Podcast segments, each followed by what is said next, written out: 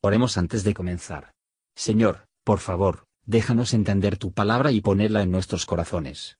Que moldee nuestras vidas para ser más como tu Hijo. En el nombre de Jesús preguntamos. Amén. Capítulo 31 Los filisteos pues pelearon con Israel, y los de Israel huyeron delante de los filisteos, y cayeron muertos en el monte de Gilboa. Y siguiendo los filisteos a Saúl y a sus hijos, mataron a Jonatán y a Abinadab y a Melquisúa, hijos de Saúl. Y agravóse la batalla sobre Saúl y le alcanzaron los flecheros, y tuvo gran temor de los flecheros. Entonces dijo Saúl a su escudero, Saca tu espada y pásame con ella, porque no vengan estos incircuncisos y me pasen y me escarnezcan. Mas su escudero no quería porque tenía gran temor. Entonces tomó Saúl la espada y echóse sobre ella. Y viendo su escudero a Saúl muerto, él también se echó sobre su espada y murió con él. Así murió Saúl en aquel día juntamente con sus tres hijos y su escudero y todos sus varones. Y los de Israel, que eran de la otra parte del valle y de la otra parte del Jordán, viendo que Israel había huido y que Saúl y sus hijos eran muertos, dejaron las ciudades y huyeron. Y los filisteos vinieron y habitaron en ellas. Y aconteció el siguiente día que, viniendo los filisteos a despojar los muertos, hallaron a Saúl y a sus tres hijos tendidos en el monte de Gilboa, y cortáronle la cabeza, y desnudáronle las armas, y enviaron a tierra de los filisteos al contorno, para que lo noticiaran en el templo de sus ídolos y por el pueblo.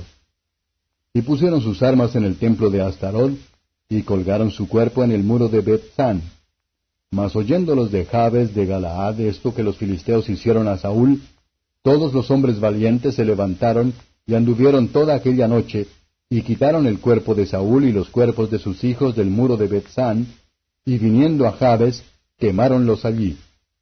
Y tomando sus huesos, sepultáronlos debajo de un árbol en Jabes, y ayunaron siete días. Comentario de Matthew Henry I Samuel capítulo 31, versos 1 a 7.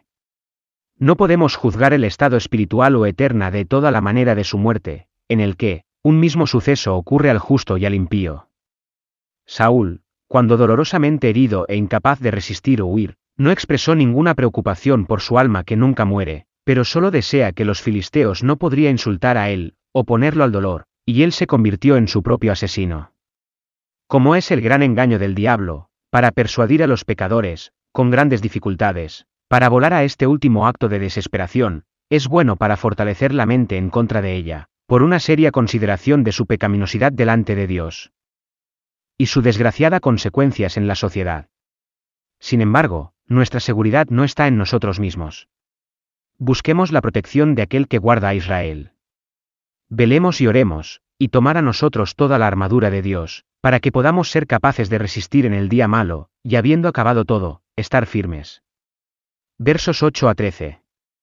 La Biblia no menciona que ha sido de las almas de Saúl y sus hijos, después de muertos, sino de sus cuerpos solo, las cosas secretas que no nos pertenecen. Es de poca importancia por lo que significa que nos morimos, o lo que se hace con nuestros cadáveres. Si se guardan nuestras almas, nuestros cuerpos serán resucitados incorruptibles y glorioso, pero no para temer su ira. Que es capaz de destruir el cuerpo y el alma en el infierno, es el extremo de la locura y la maldad.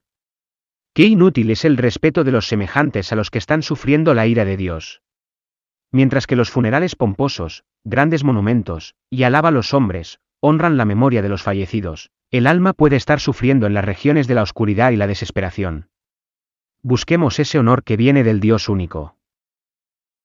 Gracias por escuchar y si te gustó esto, suscríbete y considera darle me gusta a mi página de Facebook y únete a mi grupo Jesús Answers Prayer.